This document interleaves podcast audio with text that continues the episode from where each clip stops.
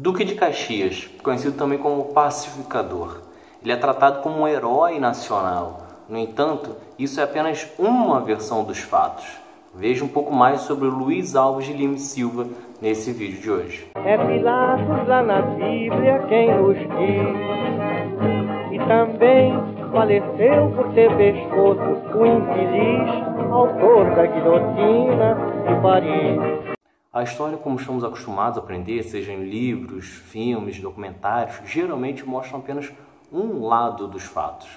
É um caso, por exemplo, do Império Romano. Quando ele estava crescendo, estava conquistando novos territórios, você aprendia isso como a expansão do Império Romano.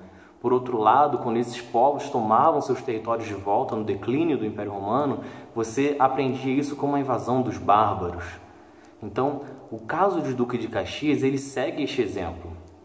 Duque de Caxias, ele, por um lado, ele é tratado como um herói por ter contido as revoluções, por ter ajudado o Brasil a se manter é, unificado.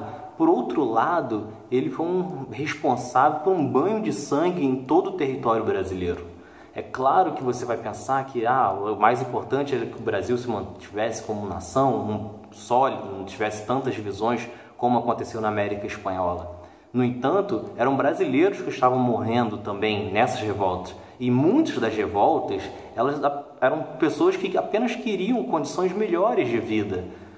Tinham casos também de grupos elitistas que queriam pagar menos impostos e tudo mais, porém, na maioria das revoltas, eram negros, ex-escravos que tinham péssimas condições de sobrevivência, é, pessoas muito pobres no extremo norte, nordeste, que eram é, ignoradas pela corte aqui no Rio de Janeiro. E Luiz Alves de Lima e Silva foi o responsável por conter essas revoluções. Como ele fez isso? Derramando muito sangue brasileiro.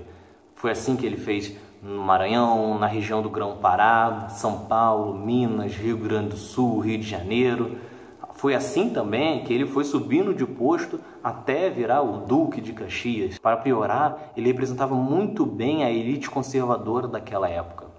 Ele também era um escravocrata, possuía escravos e repudiava totalmente os negros. Em muitas dessas revoltas, ele atacava exatamente os grupos negros dos movimentos. E por que ele é visto como herói? Porque a história brasileira é geralmente contada por uma elite conservadora branca.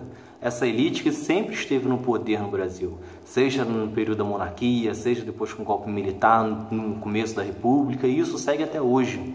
Essa elite, no caso, ela prefere que a história seja contada pela visão de quem reprimiu todas essas manifestações por lutas por ideais, por melhorias, por direitos iguais. E como eu disse no vídeo sobre o Rio da Mangueira, é por isso que nós não estudamos nossos heróis negros. Porque os heróis negros geralmente estão ligados à luta por liberdade, por condições melhores, por direitos iguais, ameaçando esse privilégio dessa elite. Então é isso. Se você for negro, pobre ou simplesmente achar que as pessoas devem lutar por condições melhores, saiba que Duque de Caxias não é seu herói.